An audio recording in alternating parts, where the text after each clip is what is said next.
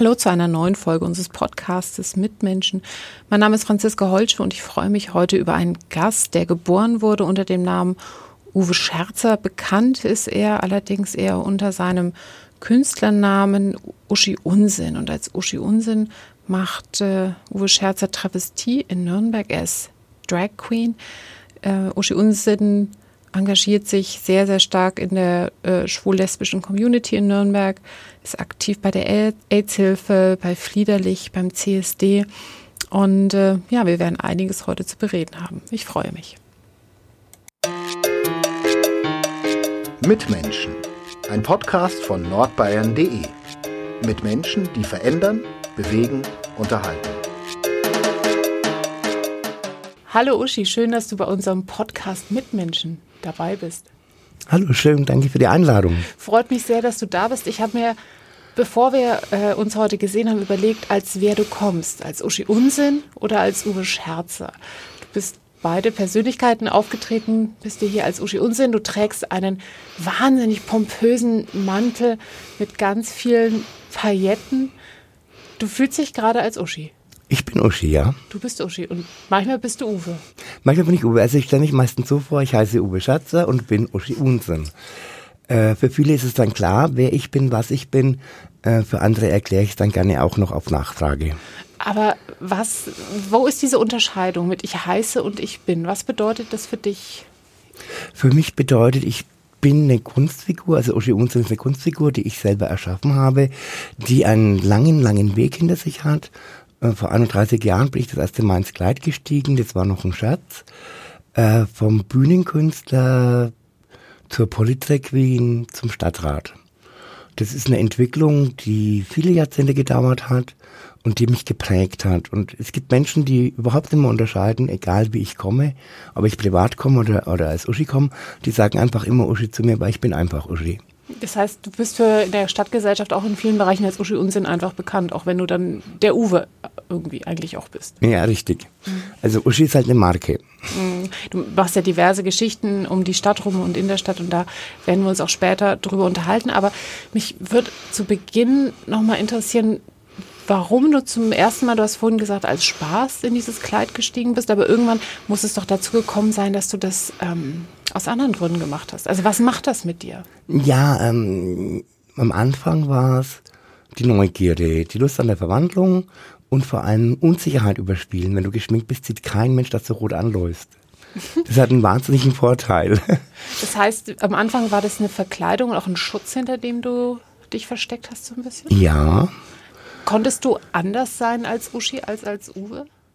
Mir wird nachgesagt, ich bin immer noch anders als Uschi wie als Uwe. Ich weiß es nicht. Also mir selber fällt es nicht auf, aber andere Leute beobachten das an mir. Was sagen die Leute? Dass ich als Uschi einfach mich anders bewege, anders spreche. Ähm, ja, aber das sind die einzigen Unterschiede, glaube ich. Das heißt, du bist als Uschi und auch als Uwe ein sehr offener Mensch, so wie ich dich kennengelernt habe, bist sehr fröhlich, sehr lustig, hast gerne Spaß. Ja, natürlich habe ich auch keinen Spaß. Das Leben ist eins genug und ähm, wenn ich immer diese ganzen äh, Probleme auf der Welt sehe, jetzt gerade Polen, wir haben ja Kontakt nach Krakau zu dem Beratungszentrum, zu dem Kirchenberatungszentrum Domikiu, wenn ich dann nach äh, in die Ukraine schaue, nach Charkiw, äh, wo wir regelmäßig Meldungen kriegen, was da los ist. Jetzt habe ich äh, kürzlich Kontakt, seit Sonntag Kontakt zu einem schwulen Geflohenen aus Ghana, der übers Mittelmeer auch gekommen ist, wenn man die Leute ihre Geschichten erzählen, dann brauche ich einfach auch mal das Privatleben, wo es einfach nicht darum geht, irgendwelche tragischen Geschichten zu hören, sondern einfach Spaß zu haben. Privatleben Spaß zu haben, das ist dann als Uwe, wenn du dann rausgehen willst und abschalten möchtest, oder? Ja. Als, okay, dann die Leute, damit die Leute dich nicht sofort erkennen und sagen Hallo, Ski. Mm, die meisten erkennen mich mittlerweile auch. Äh, einige erkennen mich aber nicht und das ist ganz gut so, ja. Wo kommst du eigentlich her, Uschi? Wo bist du aufgewachsen? Geboren und aufgewachsen bin ich in Bad Windsheim. Da habe ich dann bis 1986 gelebt. Und 1986 habe ich mich dann äh, gewagt an die Diakonenschule nach Rummelsberg. Und dann hatte ich mein Coming Out, es war ein großer Break. Du hast dich, als du an der Diakonenschule warst, äh, geoutet und gesagt, Leute, ich bin schwul. Ja, Also da habe ich dann ähm, mein Coming Out gehabt, auch meine Schwierigkeiten. Damals gab es noch kein Internet. Damals gab es keine Identifikationsfiguren. Äh, ich hatte, also das Coming Out lief über verschiedene Phasen, auch schon in Bad Windsheim. Aber du wolltest nicht so sein, weil das war ja immer was Schmutziges, was Dreckiges, was ähm, etwas, was nicht akzeptiert war. Und so wollte man einfach nicht sein. Und man, es gab auch kein Wort. Äh, schwul wollte man nicht sein, weil schwul war ja ein Schimpfwort. Schwul war negativ belastet. Also was bin ich eigentlich? Und ähm, ich war im Vorpraktikum zu Ansbach, in Ansbach, ein Jahr lang und eine Praktikantenkollegin konnte auch nicht schlafen und hat bei mir geklopft und sagt, komm, wir gehen spazieren. Sag ich, ja, wir gehen in den Hofgarten. Ähm, dann sind wir da in den Hofgarten spazieren gegangen und hatten wir so ein Erlebnis. Da kam ein Mann aus dem Gebüsch und hat sich immer nach uns umgedreht. Und ich habe das am nächsten Tag in der Arbeit erzählt und dann sagen die, oh, Uwe, ihr seid spazieren gegangen, wo die Schwulen sich treffen, da darfst du nicht mehr hin. Und dann habe ich mir gedacht, okay, da muss ich wieder hin. Und zwar nicht, nicht um äh, Sex zu haben oder irgendwas, sondern überhaupt mal andere Menschen, die so sind wie ich, kennenzulernen. Ich hatte bis dato keine anderen Menschen getroffen. Du, wie war das, als du Jugendlicher warst, Teenager warst, also man entdeckte irgendwann seine Sexualität. Man stellte irgendwann fest, äh, auf wen man steht, was man besonders anziehend findet und man weiß ja relativ früh, was die Norm ist. Und ich gehe mal schwer davon aus, und das ist ja im Prinzip auch gerade geschildert, dass die Norm in, in deiner Jugend äh, einfach das klassische Vater-Mutter-Kind-Bild war. Ähm, wie war das für dich festzustellen, dass du nicht dieser Norm entsprichst? Ich wollte nicht so sein. Ich wollte der Norm entsprechen. Ich wollte ähm, in Anführungszeichen normal sein. Und ähm, habe dann seelsorgliche Gespräche gehabt. Gut, äh, ich habe mich dann auch unglücklich in den Sohn des Predigers damals verliebt. ähm, und auch später, wie ich in Ansbach dann diese Phase des Coming Out hatte, wie ich Kontakt zu anderen Schulen hatte, ähm, war ich in einer sehr konservativen freien Gemeinde ich glaube, das habe ich am Dienstag auch erzählt. Mhm. Ähm, ähm, wo ich gesagt habe, also gut, ich pack's nicht mehr, ähm, ich bin schwul, ich packe jetzt meinen Koffer und gehe. Wir waren damals auf Gemeindefreizeit im kleinen Weißertal, was natürlich ein tolles äh, Gelände ist, äh, um, um äh, zu sagen, ich gehe jetzt und ich gehe meinen anderen, ich gehe einen anderen Weg. Und dann nein, und dann müssen wir drüber beten und dann haben die mir da versucht, den Teufel auszutreiben und es waren drei oder vier Sitzungen, bis ich gesagt habe, das war's, das lasse ich mit mir nicht machen. Wie wird der Teufel ausgetrieben? Du kniest da vor dem Putzeimer äh, die haben wir dann Putzeimer hingestellt und dann knien die daneben, legen dir die Hand auf und im Namen Jesu, Teufel, geh von ihm.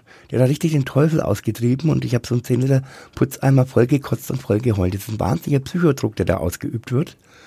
Und nach dem vierten Mal habe ich gesagt, nee, ich mag nicht mehr. Das ist Folter, was da passiert. Ja, ist Albtraum. Darum bin ich auch froh, dass es jetzt zumindest bis 21 verboten ist, auch wenn evangelikale Kreise oder sehr konservative christliche Kreise versuchen, das zu umgehen. Es darf nicht sein. Man kann dran wirklich zerbrechen. Ist es immer noch so, dass jungen Menschen Glauben gemacht wird, sie seien vom Teufel besessen, weil sie nur schwul sind? Also das ist, das ja, es gibt es gibt immer noch.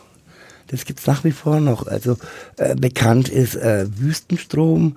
Ähm, ich glaube, die gibt's nicht mehr. Das war so eine Gruppe äh, von Schwulen, die angeblich geheilt wurden.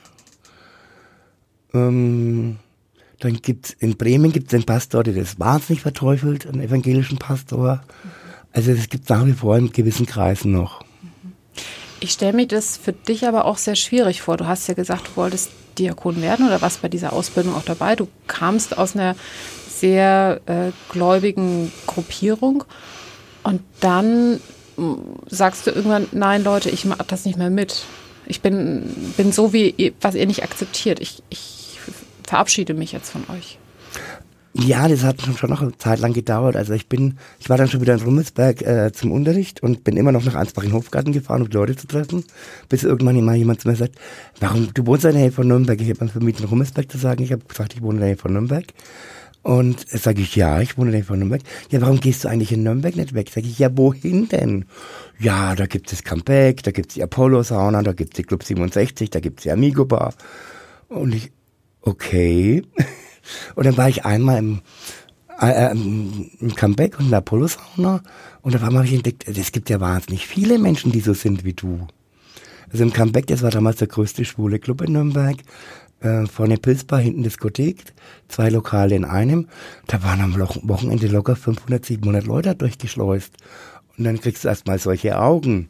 Und dann sitze ich da drin und dann kommt ein anderer aus Bad Windsheim und sagt, ach, Bad Windsheim ist auch da. Und ich erstmal rote Birne gekriegt. Ähm, und dann merkst du auf einmal, das ist doch was Normales. Mhm. Und dann sagst du, nö, das ist mein Leben, unsere Wege trennen sich jetzt. Das waren harte Schritte. Rummelsberg hat sich dann auch von mir getrennt. Das heißt, es hat auch berufliche Konsequenzen für dich. Ja. Mhm. Und, ähm, dann habe ich eben in diesem Schwulenclub angefangen zu arbeiten. Da bin ich das erste Mal ins Kleid gestiegen. Ah, okay. Also erst nachdem du dich verabschiedet hattest von deiner, deiner Vergangenheit sozusagen. Ja. Wie, welche Rolle haben deine Eltern eigentlich gespielt oder deine Familie? Wussten die, dass du schwul bist? Hast du darüber gesprochen? Ja, meine Mutter hat irgendwann mal mich zur Seite genommen und hat gesagt, jetzt sag mal die Wahrheit, warum bist du nicht mehr in Rummelsberg? Und dann meinte ich, ähm, okay, ich bin schwul. Meine Mutter dann so typisch fränkisch, was ist denn da das? und dann sagt, naja, ich stehe auf Männer, ich bin homosexuell. Schaue ich meine Mutter so an und sagt, Ansage da, wenn du deswegen in den Knast kommst, bist mein Sohn gewesen. Und ich, aha, ich stehe auf Männer, nicht auf Kinder, was will die von mir? Ich hatte von dem scheiß Paragraphen 175 keine Ahnung. Wann ist der gestrichen worden, der Paragraph? Und was ist der Paragraph? Erklär nochmal für alle, die Der Paragraph 175 wurde 1872 ins Strafgesetzbuch des Deutschen Kaiserreiches übernommen ähm, und hat äh, männliche sexuelle Handlungen unter Strafe gestellt. Der galt äh, in der bis 1935, 1935 haben die Nazis verschärft und daraufhin kamen auch wahnsinnig viele oder ca. 100.000 Menschen in KZs, die nach Paragraph 175 verurteilt wurden. Ähm, und diese Verschärfung von 1935 galt bis 1969. Also die BRD hat diese Verschärfung komplett übernommen. Und ähm, 1969 wurde äh, entschärft, dass äh, sexuelle Handlungen zwischen Männern ab 21 straffrei waren. 1971 war es dann auf 18 und letztendlich abgeschafft wurde nach großen Strafrechtsreform 1994, wo die Gesetzbücher von der BRD und der DDR angeglichen wurden. Das ist schon immer Wahnsinn, ne? wenn man sowas hört, äh, genauso wie lange Frauen die Erlaubnis von ihrem Mann haben mussten, dass sie überhaupt arbeiten durften. Das sind zwei Gesetze, wenn man die heute hört, man denkt, die sind wahnsinnig vorsintflutlich und das sei so vor vielen, vielen, vielen Jahrzehnten gewesen. Anderes, weiß das ich was, Generationen. Aber es ist noch gar nicht so lange her, dass Nein. man sich davon verabschiedet hat. Es ist letztendlich 1994 gestrichen worden. Und wenn es diese Strafrechtsreform wegen der Angleichung der Gesetzbücher gegeben hätte, wäre 1994 mit Sicherheit auch nicht gestrichen worden, weil es gab einfach kein Interesse, den zu streichen. Auch keine Lobby oder die Lobby war nicht groß genug. Ja. Und viele Menschen haben ja damals immer noch, und es gibt ja leider auch heute noch Menschen, die ähm, ein Problem mit gleichgeschlechtlicher Liebe haben. Die allermeisten, muss man ganz ehrlich sagen, haben Probleme mit, mit schwulen Männern. Lesbische Frauen, da, da, hat man vielleicht eher noch eine Fantasie dazu. Ja, also es gibt Untersuchungen, die sagen, dass äh, über 30 Prozent ein Problem haben, wenn sich Männer küssen, 17 Prozent aber nur, wenn sich Frauen küssen. Wenn aber das eigene Kind dann homosexuell ist, dann schnell die Zahl wieder bis in die 50er Prozent hoch, wo es Probleme gäbe. Und ähm, ich frage mich immer, welches Frauenbild dahinter steckt, weil äh, wenn du jeden ähm, normalen Porno anschaust, oder guten Porno, als Vorspiel siehst du da zwei Frauen, äh, die sich küssen, die, die, äh, keine Ahnung, äh, und dann kommt aber der tolle Hengst, der dann gebraucht wird, damit die Frauen auch wirklich glücklich sind. Und äh, wenn ich durch die Stadt laufe und dann auch immer wieder äh, so eindeutige Angebote denk, äh, bekomme, denke ich mir, äh, was ist das für ein Menschenbild, was da dahinter steckt? Es ist kein, also es ist alles andere als ein wertschätzendes Menschenbild. Es ist eher ein, äh, der Mensch als, als Ware ja irgendwie, der wird ja. gebraucht, ja. um irgendetwas zu befriedigen. Ich finde es erschreckend, dass es nach wie vor so ist. Und es sind nicht irgendwelche muslimischen Männer oder, oder Flüchtlinge. Ganz im Gegenteil. Hauptsächlich, also ich erlebe es hauptsächlich von deutschen Männern. Was sagen die zu dir? Also wusste jetzt nicht in alle Details geht, das wollen wir ich vielleicht nicht zu. Ich bin neulich heimgelaufen, dann läuft mir einer hinterher und sagt, ey, hast lustig, fick dich. Nee. Dann blasen wir doch zumindest einen. Sag ich, nee, ich will das nicht. Ich will jetzt heim und sonst nichts. Ja komm, da ist eine Ecke. Nein. Passiert dir das in Anführungszeichen nur, wenn du als Uschi unterwegs bist? Ja. Weil du was auslöst. Keine Ahnung. Die Neugierde, keine Ahnung, was es ist. Aber welches Bild steckt da dahinter, dass ein Mann, der Frauenkleider trägt, auf einmal freiwillig ist? Oder, oder, oder jeden, jeden, mit jedem Sex haben will? Als ob du einfach zu haben wärst. Ja. Für jeden, der sagt, hier bin ich. Das, das ist erschreckend. Das ist ein trauriges Bild, ne? Ja. Und das passiert, ähm, du sagst querbeet durch alle Strukturen der Gesellschaft. Ja. Wir gehen dann nochmal ganz kurz zurück und über das, was du, wo du dich engagierst, da möchte ich später auch nochmal intensiv drauf eingehen.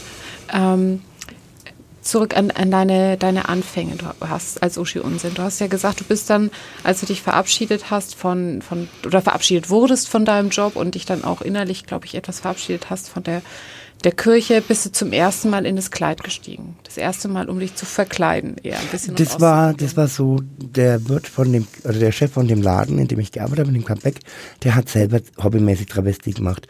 Und der hatte Geburtstag und wir haben als Bedienung alle gesagt, dann steigen wir eben ins Kleid.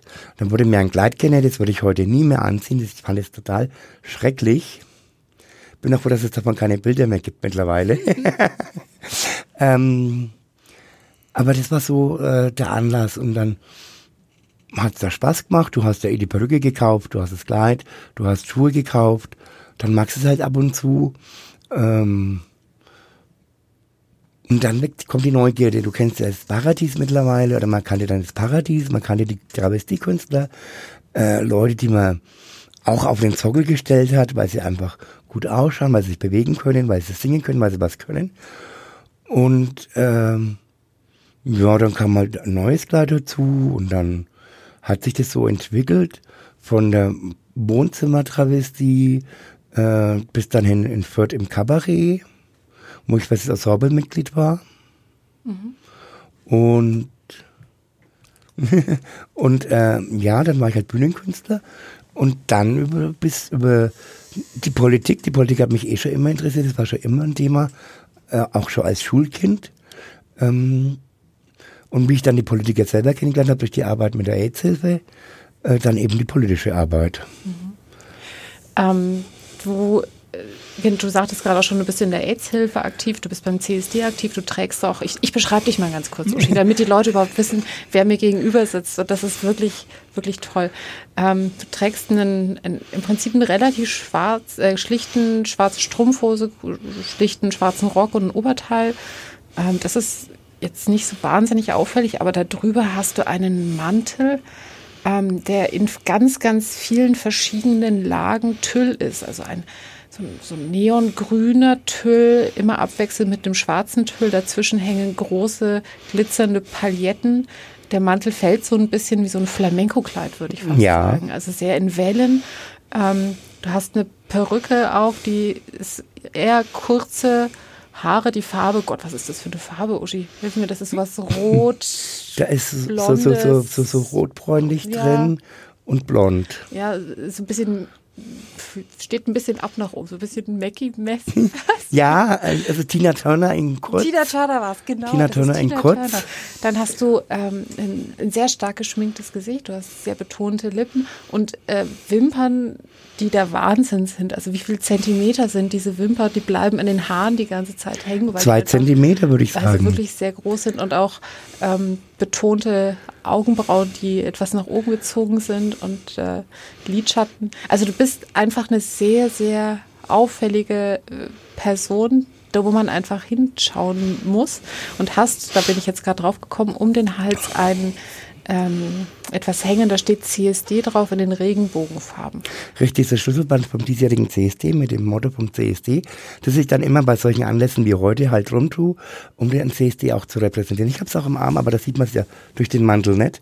Es gibt als Armband, als Schlüsselband, ähm, das Motto des CSDs dieses Jahr war ja Queer Europe, kein Schritt zurück. Mhm. Und ähm, das ist halt so, äh, um auch den CSD in der Öffentlichkeit zu repräsentieren. Wobei der CSD in diesem Jahr wirklich schwierig war. Normalerweise ist der CSD eine sehr bunte Veranstaltung. Wir haben uns ja äh, letztens getroffen, ein bisschen vorab gesprochen und äh, da hast du ja bemängelt, dass äh, gerne die, ähm, sage ich mal, die Lack- und Ledergruppe besonders hervorgehoben wird oder dieses sehr Extreme in die Öffentlichkeit gerückt wird und dass es deiner Ansicht nach zu wenig um das Politische geht. Nicht um das Politische, das Politische kommt schon äh, drin vor. Aber diese, diese Abbildung dieser, dieser Vielfalt. Ja, wir Drag Queens sind dabei. Ja, die Lederkalle sind dabei. Aber es sind auch zigtausende von Menschen, die einfach in Jeans und T-Shirt mitlaufen.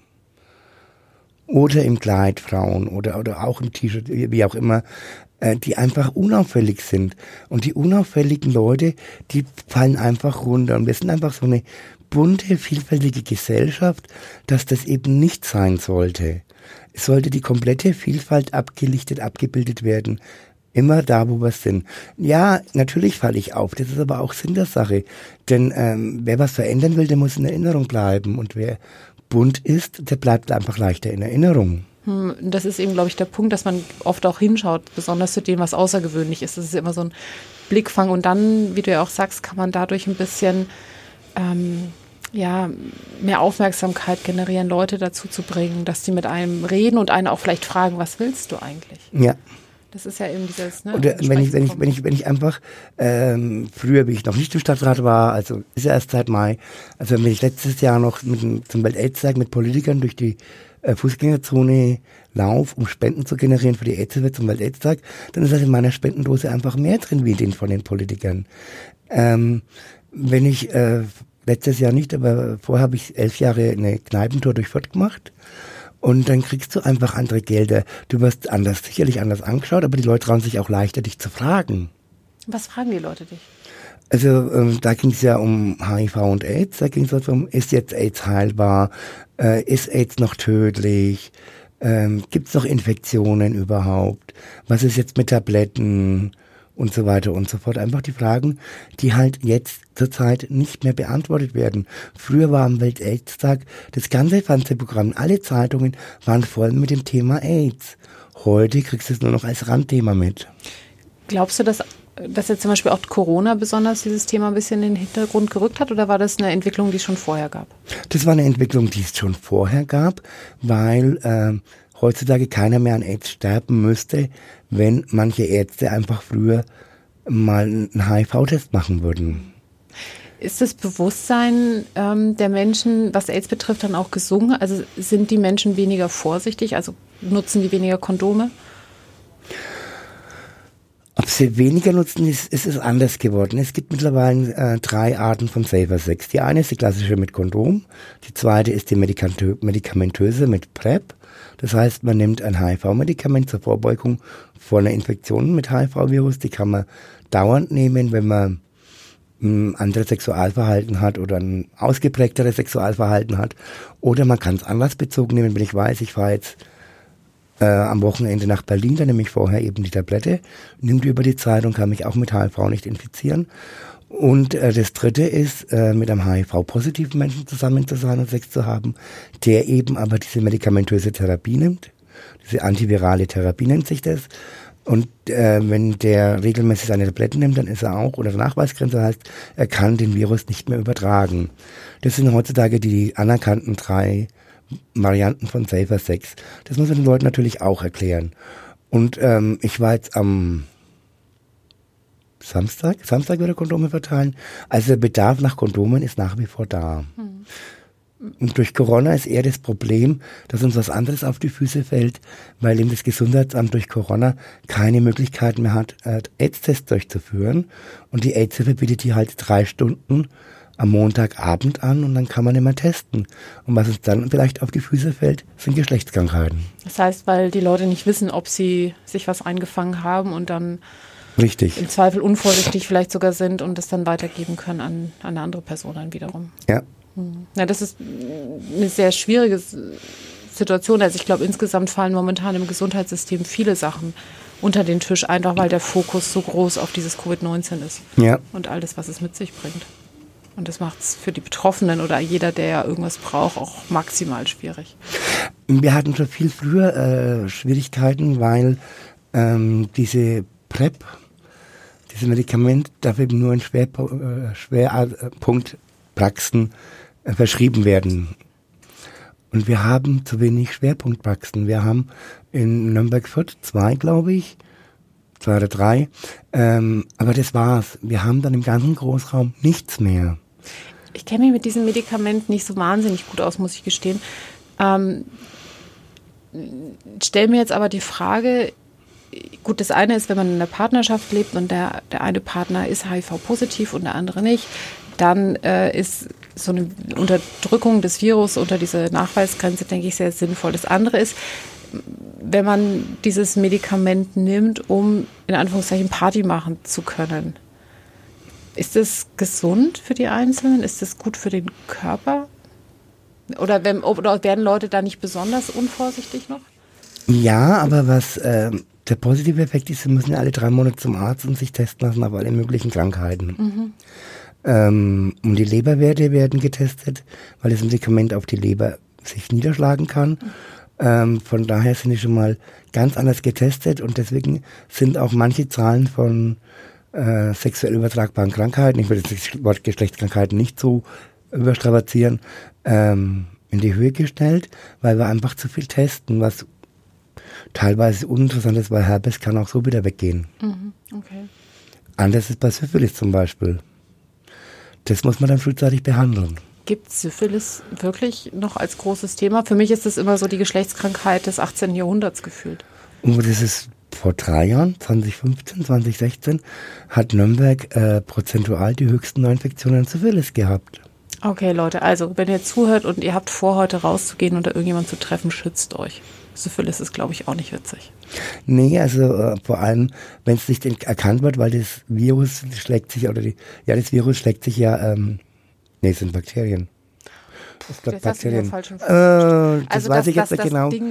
also der, der, Erreger auf jeden der Fall, äh, der ähm, wandert ins Rückenmark und bleibt da einfach unentdeckt und kann nach Jahrzehnten ausbrechen, was ähm, auch eine Demenz zur Folge haben kann. Ich möchte nicht wissen, wie viele alte Frauen oder ältere Frauen wir im Altenheim sitzen haben, die jetzt dement sind, die das nach Syphilis-Erkrankung durch Vergewaltigung im Zweiten Weltkrieg hatten. Wo es dann übertragen wurde ja. vom Vergewaltiger. Oder man weiß nicht, wer es noch übertragen hat. Also es muss ja, ja, es gibt ja die, diverse Ansteckungswege. HIV ist ja einer der Punkte, über die du aufklären möchtest, aber es, was dir ja auch sehr am Herzen liegt, äh, ist die ähm, sind die Rechte von Schwulen und Lesben oder der queeren Community. Du hast ja auch bei der Nürnberger Menschenrechts, äh, Menschenrechtspreisträgerin äh, Kascha, hast du dich ja auch sehr engagiert und dich auch sehr. Das tue ich immer noch, weil wir haben jetzt vor kurzem wieder äh, bedingt durch Covid-19 und es gab eine Überschwemmung in Uganda, kam Hilferuf von Kascha und wir haben wieder 2000 Euro gesammelt und haben die dann nach Uganda geschickt. Also der Kontakt zu Kascha ist nach wie vor da. Dann ist es richtig, weil Uganda ist eines der Länder, ähm, wo theoretisch lebenslange Haft auf homosexuelle Handlungen verhängt werden kann. Äh, die wollten auch mal Todesstrafe einführen, das wurde dann aber ab, abgelassen wieder. Aber wo äh, nach Idi Amin gab es so ein Vakuum in Uganda und dann sind amerikanische evangelikale Gruppierungen da eingefallen und es ist ein Irrsinn, die stehen am Straßenrand mit Lautsprecher und schreien dir Bibelverse um die Ohren. Ähm, du kommst denen eigentlich nicht aus und das große Problem ist da eben dieses Christliche, die sagen, äh, Homosexualität ist, anti, äh, ist anti-afrikanisch, was ja nicht stimmt, weil diese ganzen Gesetze kamen ja erst mit den Kolonial mhm. Kolonialmachten nach Afrika und ähm, sind auf die Familien, die, die Leute, die geoutet werden äh, oder ähm, wo es halt entdeckt wird, dass sie homosexuell sind, die müssen oft vor der eigenen Familie fliehen, damit sie nicht getötet werden. Und das ist besonders tragisch. Das ist in, in einigen Ländern in, in Afrika, aber auch in Asien, also da ja Homosexualität ist so ziemlich das, ja, das Schlimmste für viele Familien, wenn sie das Gefühl haben, Sohn oder Tochter äh, ist homosexuell. Man will sich dagegen äh, abgrenzen und sich dagegen wehren und tut dann den, den Angehörigen ganz, ganz schlimme Sachen an. Also es sind ja dramatische ähm, Fälle, das geht so weit, bis äh, dass äh, Eltern ihre Kinder töten. Mhm. Also äh, das war ja jetzt vor zwei, drei Jahren in Tschetschenien eine riesige Verhaftungswelle ähm, von Staatswegen gegen erst schwule Männer, später auch lesbische Frauen. Und äh, da sind dann die Söhne von den Familien abgeholt worden und nie mehr aufgetaucht. Nochmal ganz kurz für alle, die es nicht genau wissen. Also Kascha engagiert sich für die Rechte von homosexuellen Menschen in Uganda, in Afrika, aber auch im Prinzip auf der ganzen Welt und ist davon äh, von Nürnberg ausgezeichnet worden. Also sie ist eine der MenschenrechtspreisträgerInnen der Stadt Nürnberg. Sie hat 2013 den Internationalen Nürnberger Menschenrechtspreis bekommen und 2015, glaube ich, den alternativen Nobelpreis für ihre Arbeit, ja. Du hast gerade Tschetschenien angesprochen ähm, und ganz am Anfang, als wir hier zusammensaßen und im Vorgespräch, ich weiß schon gar nicht mehr, hast du Krakau ganz kurz genannt, also Polen.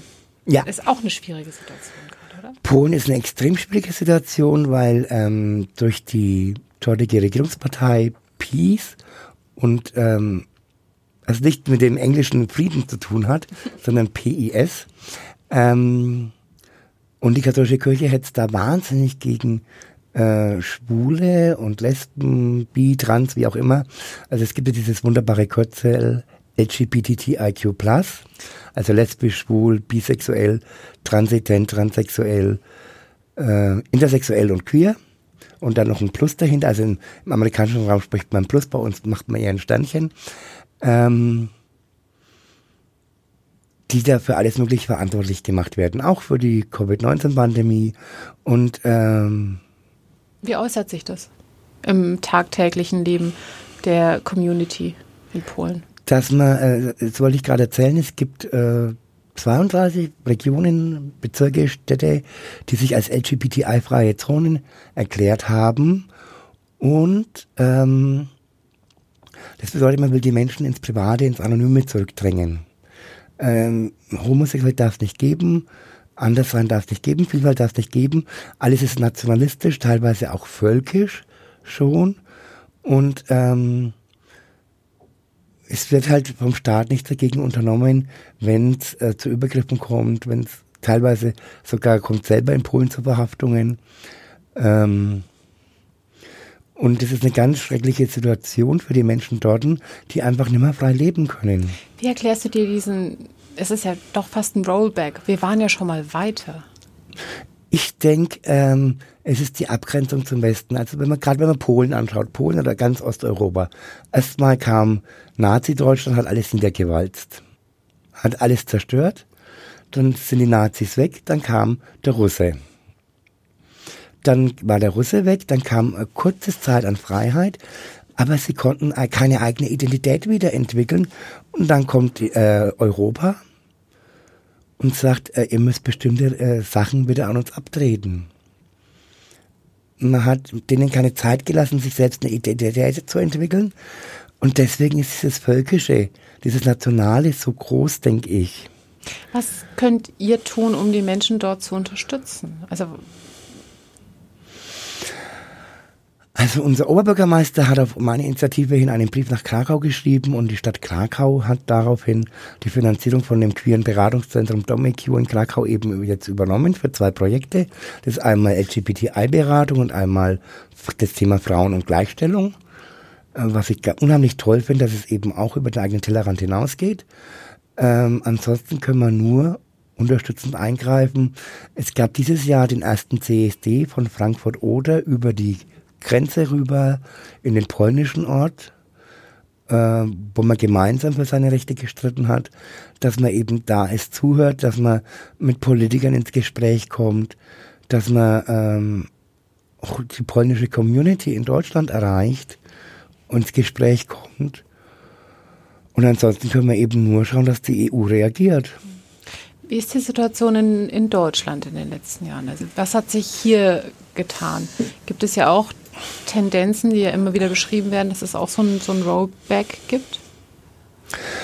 Ja, also ähm, wir haben Begida, wir haben die AfD.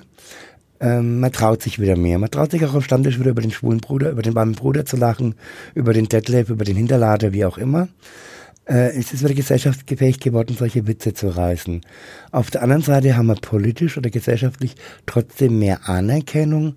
Wir haben mehr Rechte, auch wenn es da nach wie vor einen wahnsinnigen ähm, auch Nachholbedarf noch gibt. Also schwule Männer dürfen nur Blut spenden, wenn sie zwölf Monate keinen Sex hatten.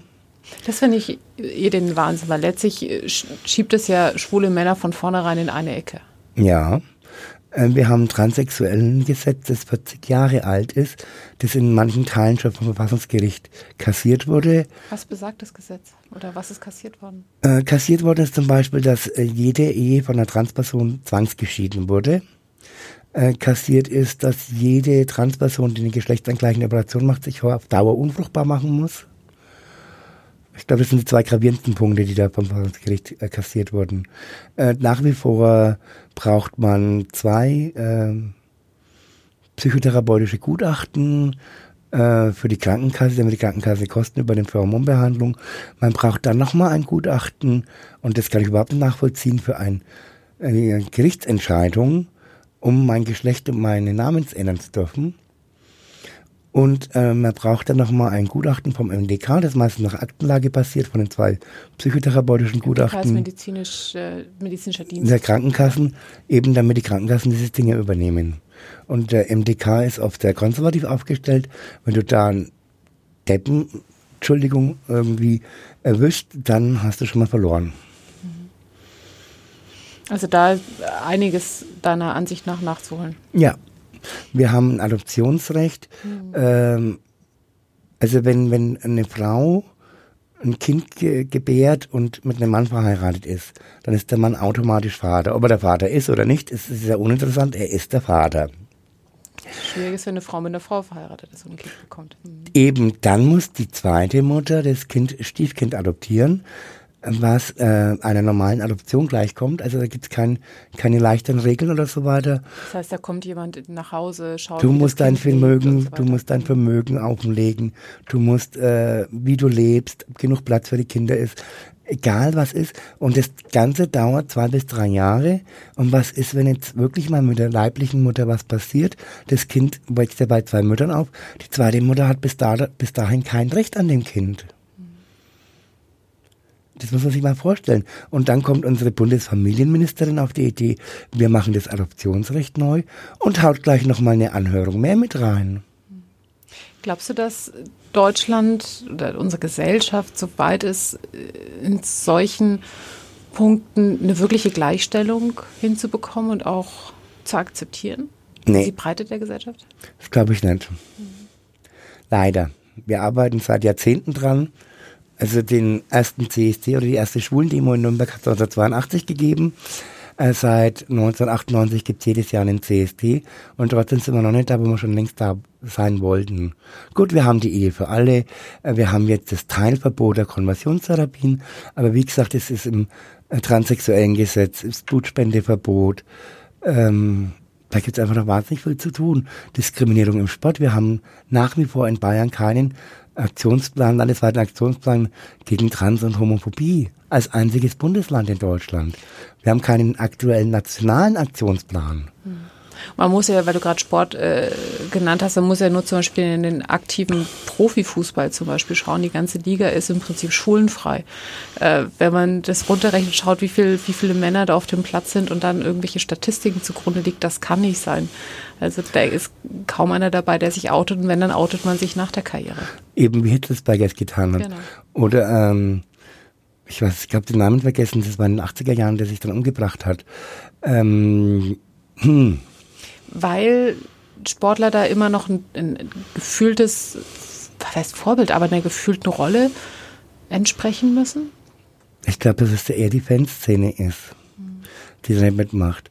Und wenn ich dann äh, lese, äh, welche Neonazis auch beim Club oder welche Nazis dann auch beim Club äh, führend in der Fanszene sind oder waren, weil sie gestorben sind kürzlich, dann erschreckt mich das. Hm. Man, es gab ja auch ähm, Spuren oder, oder, oder, oder Zeichen, dass äh, NSU-Unterstützer in der Fanszene zu suchen sind. Und das ist ja nicht nur im, beim FCN so, das ist ja bei vielen, vielen Fußballclubs so.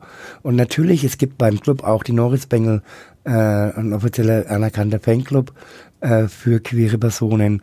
Und die gibt es ja auch bei anderen Fußballvereinen. Trotzdem ist es einfach zu wenig. Passiert da zu wenig von von Seiten des, äh, des Deutschen Fußballbundes? Passiert da zu wenig von Seiten der Vereine? Ja, auf alle Fälle.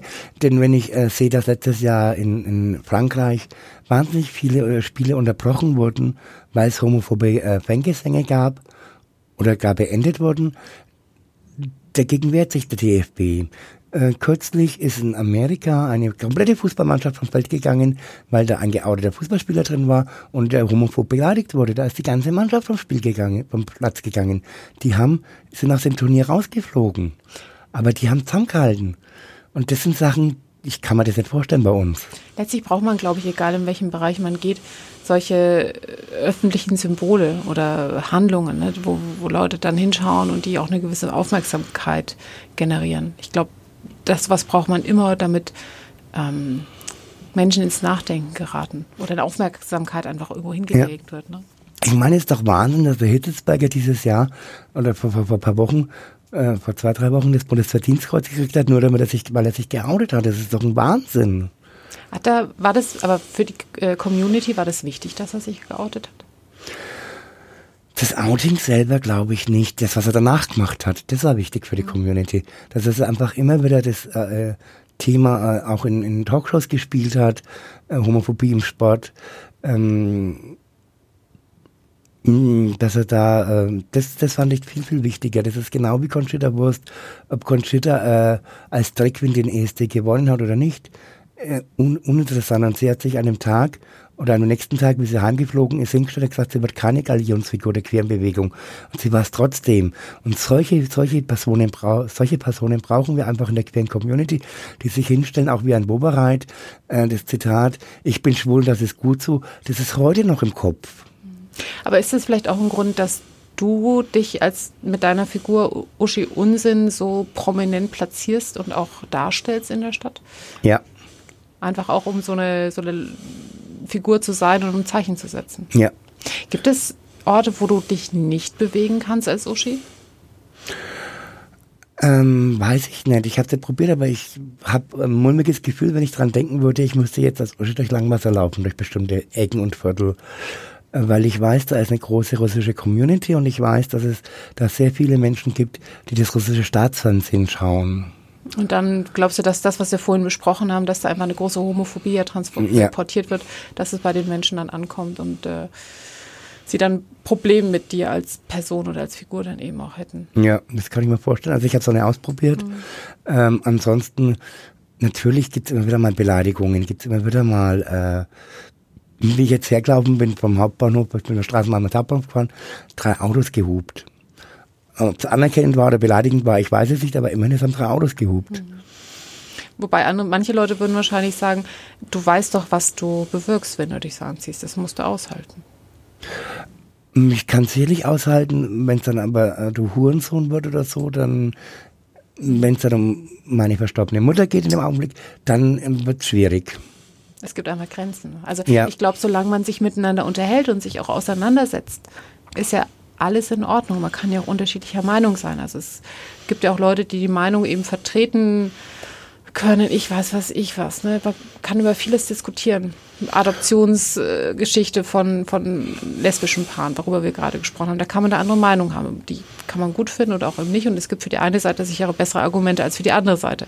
Aber solange man redet, funktioniert es ja immer noch, der Diskurs in der Gesellschaft. Richtig, solange man redet und man kann auch anderer Meinung sein, man darf nur nicht jemandem irgendwas generell absprechen.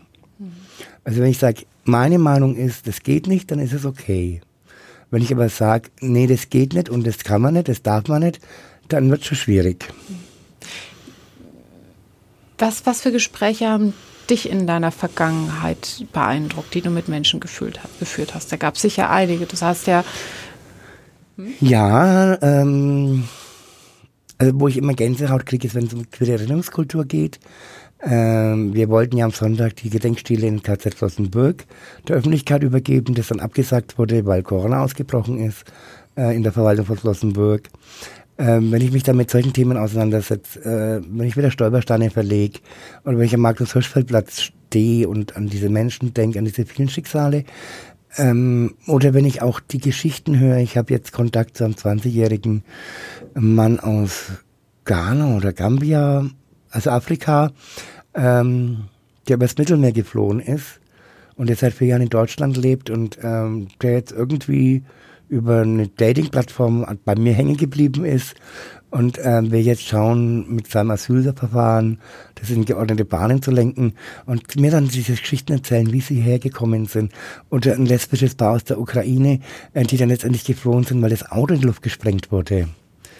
Äh, dann kriege ich Gänsehaut und das ist das, was mich dann auch nicht so leicht wieder loslässt. Und bei sowas habe ich immer das Gefühl, ich weiß, oder dann wird mir immer auch bewusst, wie gut es mir geht und wie gut es uns allen ja geht. Wir leben in einem privilegierten Land, wir haben einen privilegierten Status, wir sind eines der reichsten Länder der Welt und äh, dann kriege ich immer richtig einen, einen Hass, kann ich jetzt sagen, aber wenn es dann heißt, aber uns geht's ja so schlecht. Uns geht's, ich kriege jetzt nur 65 Prozent Kurzarbeitergeld. Ah, immerhin 65 Prozent Kurzarbeitergeld, woanders gibt es gar nichts. Ja, also letztlich, auch, auch wenn man jetzt Corona momentan sich anschaut und wie die Situation ist, ähm, es ist schwierig für viele Menschen durchzukommen, für all die Solo-Selbstständigen, für die Leute, die im Eventbereich tätig sind, für die Eltern und so weiter und so fort. Ähm, aber wir haben Sozialsysteme, die die Menschen auffangen. Und das ist, die Einzelfälle mögen sehr, sehr schlimm sein und sehr traurig sein. Trotzdem, im Vergleich zu vielen anderen Ländern geht es uns gut. Und das ist ja etwas, worüber ich jetzt persönlich immer wieder dankbar bin. Ja, also es ist ganz selbstverständlich, die Krankenkassenkarte zu zücken und zum Arzt zu gehen. Ich möchte nicht wissen, viele der Todesopfer in den USA keine Krankenversicherung hatten und keine Möglichkeit hatten, zum Arzt und zu gehen. Und die USA ist immer noch ein Land, das ja auch westliche Standards hat, ein ganz anderes äh, Gesundheitssystem als wir und auch echt mieses Gesundheitssystem in, in Teilen, je nachdem, wie viel Geld du hast. Ähm, wenn wir nach Afrika gucken, ist es ja nochmal eine ganz andere Situation. Wir brauchen gar nicht nach Afrika, wenn wir nach Spanien gucken. Mhm. Da wurden äh, die, Arme, die Armutsviertel, die wurden einfach als erstes gesperrt. Da wurden die Leute als erstes eingesperrt. Äh, gerade da, wo ich eh keinen Platz habe, gerade da, wo ich eh aufeinander hocke wie sonstiges, da wird mir noch die Möglichkeit genommen, rauszugehen. Wie war das eigentlich für dich in der Corona-Zeit? Ich meine, du lebst ja auch vom Auftritt und vom nach außen gehen. Ähm, ich habe es genossen, diese, dieses, es war abrupt, dieser, mein Terminkalender war voll und dann wurde eine Veranstaltung nach der anderen gecancelt. Dann kam ja eh der Lockdown und dann war eh alles erstmal aus und dann habe ich endlich mal Zeit, Büro aufzuräumen. Ähm, ich lese jetzt viele Bücher, nein, ich habe nur eins geschafft. ähm, weil online ging es ja dann relativ schnell wieder weiter. Äh, und dann, ja, was machen wir jetzt und wie machen wir das? Viele Diskussionen im CSD und äh, in der Politik. Äh, ich war ja dann mittlerweile im Stadtrat gewählt. Du konntest aber nur mit Telefonkonferenzen am Anfang arbeiten oder Videokonferenzen. Ähm, war eine schwierige Zeit. Ähm, alle Leute, die ich dann später getroffen habe, haben gesagt, Uschi, du schaust so gut aus. Sag ich, mir geht's auch gut. Ich habe jetzt einfach Zeit zum Schlafen. ich habe keine Terminhetze. Äh, es passt. Also ich habe das genossen. Ich konnte es genießen. Ähm, andere, die im Gesundheitsbereich gearbeitet haben, das waren die, die es überhaupt nicht genießen konnten, die da wirklich auf dem Zahnfleisch dahergekommen sind. Und das, was mich am wahnsinnigsten macht, ist, wenn ich sehe, dass Regenbogenfahnen, die eigentlich für Freiheit stehen, missbraucht werden und bei irgendwelchen Corona-Gegnern auf der Demo mitgeführt werden. Da kriege ich das kalte Kotzen. Bei den sogenannten Hygienedemonstrationen, ja. was da immer wieder passiert. Das ist ja eher ein wahnsinnig bunter Haufen, der sich da trifft im das ist das Problem. Bei Begida muss man das einfach mhm Leute von gestern oder mit Leute, die mit gestrige Ansichten haben, bei diesen äh, Hygienedemos oder Anti-Corona oder wie man es auch immer nennen will, das ist so ein bunt gemischter Haufen, von links bis rechts über die große Mitte. Durch die Gesellschaft. Äh, ja, genau. Und dann frage ich mich, mein Gott, äh, ist es fair, dass ich mich wegen einem Stück Stoff, der ja auch noch gut ausschauen kann, wie du man bei mir sieht. Paillettenmaske. Ja, Uschi hat eine Paillettenmaske, äh, der auch noch gut ausschauen kann. Ähm, muss ich mich deswegen aufregen? Mir fehlt nichts. Also ja, es gibt keine Clubs, es gibt keine Diskurs. Aber leiden tun noch drunter die Betreiber oder äh, Leute, die Eventtechnik machen, die Theater leiden drunter, aber doch ich als Privatperson nicht. Zur Not kann man zu Hause ein bisschen Disco machen, ist zwar nicht dasselbe, aber ja, letztlich geht es um ein paar Monate. Eben. Also, was, was soll dieser Hype? Dieser Aufwand und was dann alles äh, für, für, für, für äh, Thesen vertreten werden. Mhm. Äh, Umstürzung der Weltordnung und tralala. Und das, wenn ich dann Berichte lese, wo sagen, äh, Ich habe auf einmal reihenweise lese ich von Leuten, die Kontakte zu guten Freunden abbrechen mussten, weil die einfach so abgedriftet sind. Von heute auf morgen. Denke ich, was passiert da mit den Menschen? Die, die Gesellschaft driftet auseinander und zwar in, was ich ja auch glaube, in beiden Teilen. Also die, ganz, ganz viele haben immer mehr Probleme, mit den anderen zu reden. Das, sind, das hatten wir ja schon in der, in der sogenannten Flüchtlingskrise ja auch, wo man die Extremen hatte oder besonders viele, die sich gegen Flüchtlinge auch abgeschottet haben, aber auch andere gesagt, wir müssen noch mehr aufnehmen und man konnte nicht mehr miteinander reden. Und das Ganze hat man momentan in dieser Corona-Geschichte wieder. Also die Gesellschaft ja, driftet auseinander. Warum, warum driftet es auseinander? Warum sind Menschen für normale in Anführungszeichen normale oder für Argumente nicht mehr zugänglich. Warum kann man nicht diskutieren? Warum muss man gleich äh, Lügenpresse, äh, wie auch immer, äh, Gutmenschen. Ich finde es toll, wenn ich, wenn ich, wenn mich jemand als Gutmensch bezeichnet, weil ich bin gern ein guter Mensch. Und ich kann nichts dafür, dass ich in Deutschland geboren wurde. Und ich kann nichts dafür, dass ich in einem privilegierten Land lebe. Ich kann nichts dafür, ich habe nichts dafür getan, dass ich ein vernünftiges Einkommen habe. Ich glaube, die Mechanismen sind einfach, dass es heute, und das ist ja vielfach zitiert und äh, diskutiert jetzt von, dass die Menschen sich in ihren Blasen einfach verstärkt bewegen, dort äh, ihre eigenen Argumente austauschen, alles, was nicht diesem eigenen Weltbild entspricht, ausblenden können. Da spielen natürlich die sozialen Medien eine ganz, ganz große Rolle. Ähm, es ist aber keine befriedigende Erklärung für das Ganze, weil die Frage nee. ist, was ist die Lösung? Äh, äh, äh, Attila Hildmann, Hildmann äh, der Wendler jetzt, äh, der Xavier Naidu, gut, der war mir schon immer suspekt, seitdem er bei den Reichsbürgern war oder bei diesen Montagsdemos. Ähm, das sind eigentlich Menschen, denen es gut geht, mhm. denen es bestens geht. Mhm. Haben die den Knall nicht gehört mhm. irgendwann, um zu sagen, Moment. Du bist ja jemand, der sich, du hast es schon mehrfach äh, vorhin angesprochen, der sich, der nie Probleme hat, die Meinung zu äußern, auch politisch nicht zu äußern. Du bist im Stadtrat. Das hast du vorher schon äh, äh, angesprochen. Und zwar für die Grünen sitzt du als Uschi Unsinn auch im Stadtrat. Du standest, glaube ich, auch als Uschi Unsinn mit äh, auf den Wahllisten. Also auf dem Bilder, also das Bild war Uschi Unsinn, Name war Uwe Schatzer, das Ach, ging nicht anders. Uwe Schatzer, okay. Uwe Schatzer war der Name, aber auf dem Wahlzettel stand dann Uwe Schatzer, Queen mhm. als Beruf. Das heißt, du bist, hast dich dann auch ganz bewusst als Vertreterin der queeren Community aufstellen lassen? Weil da, ja. du hast ja dein Gesicht dann auch als Uschi Unsinn präsentiert. Ja, ich habe, also wie der Anruf kam, kannst du dir vorstellen, für den Stadtrat zu kandidieren? Nein. Erste Reaktion war nein. Dann, ja, willst du es nicht überlegen? Ja, kann ich mal machen. Und das erste war, dass ich dann nachgedacht habe, sondern dass ich einfach Leute angerufen habe und gesagt, stell dir vor, ich bin gerade angerufen worden, was meinst du dazu? Und das große Meer, Meer hat gesagt, Uschi, mach's. Um eine Stimme zu sein. Ja, genau. Und dann habe ich mir überlegt, habe so Revue gezogen, was so äh, im ganzen, meinem ganzen Leben so passiert ist, äh, was ich so für was ich stehe. Und dann habe ich gesagt, okay, dann probiere ich's. Dann ähm, war die Aufstellungsversammlung, dann wurde ich mir List, Listenblatt 20 vorgeschlagen, habe ich schon wieder überlegt, hm, Listenblatt 20 ist nicht unbedingt sehr aussichtsreich oder äußerst lukrativ. Ähm, Gastwiedergespräche, okay, aber man kann zumindest im Wahlkampf die Themen schon mal in eine äh, Gesellschaftskreise tragen, wo sie sonst nicht gehört werden. Also ich war zum Beispiel beim Marketingverein, dummerweise auch noch am Rosenmontag, ähm, wo der eine dann meinte, ja, und wir haben auch zwei Maskierte da. Und ähm, ein Bekannter, der im Presseclub arbeitet, der ist dann schon schnell weiß, oh Gott, ähm, hat aber dann die Kurve gekratzt, hat gesagt, das eine ist die Uschi Unsinn von den Grünen, die hat mal gesagt, die läuft öfter so rum. Und das andere war eben die Claudia Apatzki, Apatzki äh, von der SPD, die dann wirklich auf den Fasching gegangen ist, danach noch. Ähm, aber das ist ein konservativer Kreis, da wären nie unsere Themen gelandet zum Beispiel. Da sind unsere Themen gelandet. Ja, und dann hat es doch bewirkt, dass ich um sechs Plätze vorgewählt wurde und dann doch noch in den Stadtrat gekommen bin. Und dann dort eben auch das äh, dafür stehen kannst, was du ja schon lange in der Stadtgesellschaft immer vorantreiben möchtest. Ja, man kann, man hat, man hat eine andere Einflussmöglichkeit oder man hat eine andere Reichweite. Man wird anders gehört, man wird anders wahrgenommen, wenn da steht queerpolitischer Sprecher, Sprecherin äh, im Stadtrat. äh, es ist was ganz anderes, wenn ein Politik wie ein Uschi Unsinn dasteht.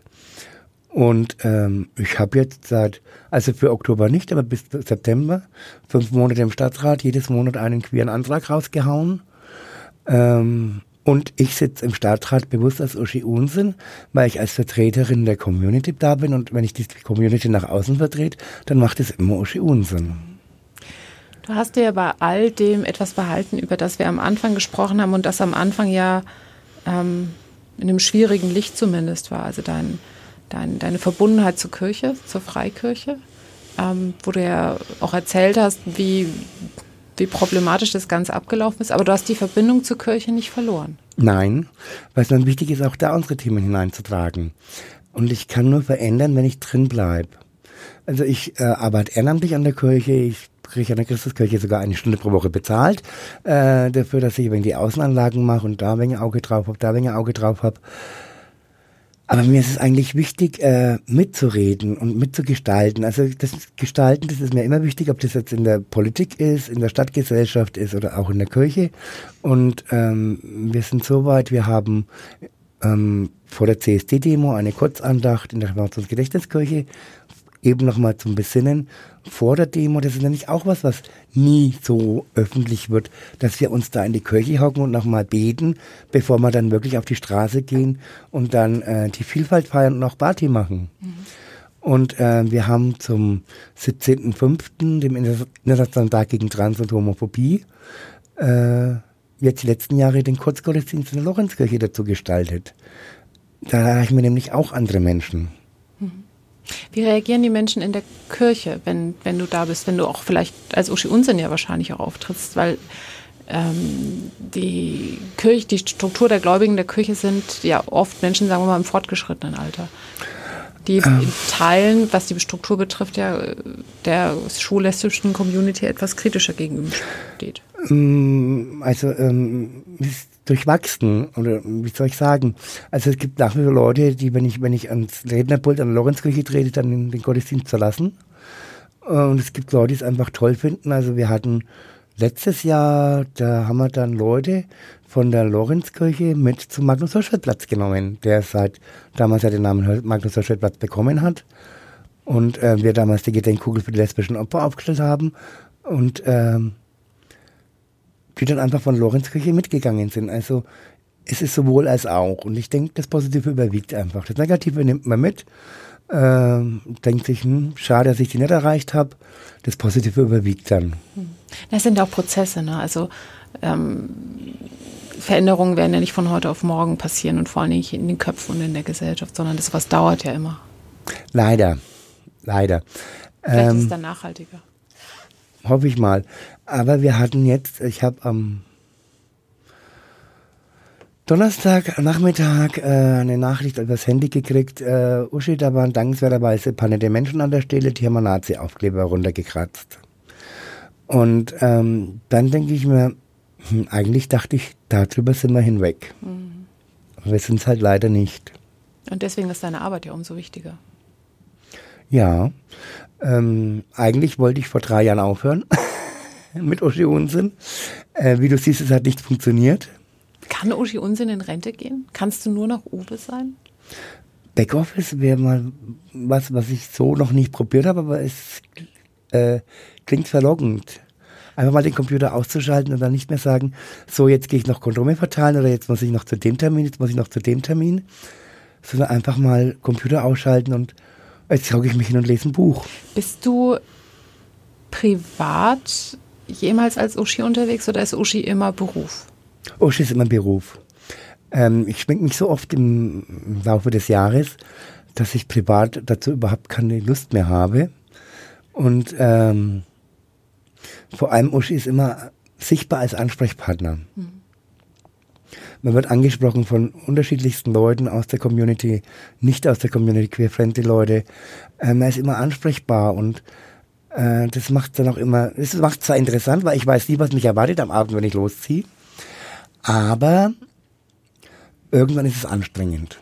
Wenn dann der, der Zehnte kommt und irgendwas von dir will und dann denkst du auch, ah, dann mal lieber Uwe. Ich glaube, ich gehe jetzt in die nächste Kneipe. Ja, oder, oder Uwe, oder einfach mal Privatleben haben. Ich weiß es nicht.